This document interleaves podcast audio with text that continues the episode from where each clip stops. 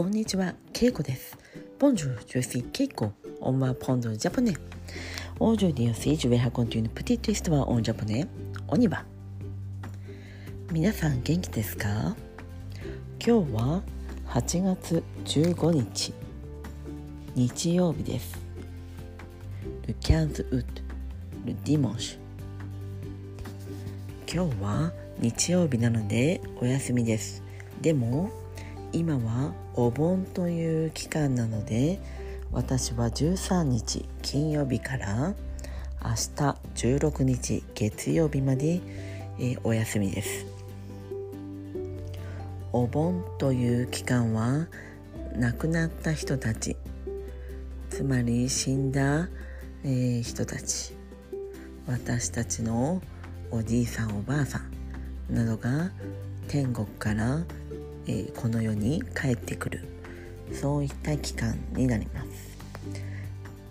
なので私たちはお墓に行ってお墓参りしたりそして家にある仏壇というまあお墓の家にあるそういったバージョンですかね、えータンスのような置物に、えーその写真やお花そして、まあ、名前が入った板などが置いてあります。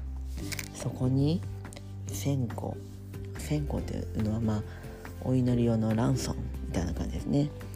それをつけて煙を出してお祈りをします。お盆の期間は、えー特にいろんな食べ物を、えーお供え。まあ亡くなった人たちに食べてもらうために置いたりします。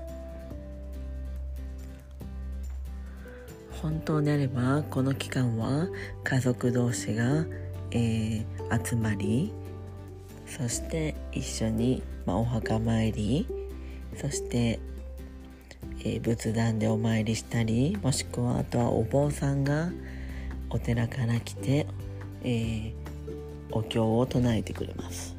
お経というのはまあスートハっていうんですかね。その、えー仏教のそういったまあ言葉があるんですがそれを唱えてくれます。歌うというか、まあ、皆さんには歌のように聞こえるかもしれません。そのお経というものを、えー何分間か、えー歌歌うというか唱えてくれます。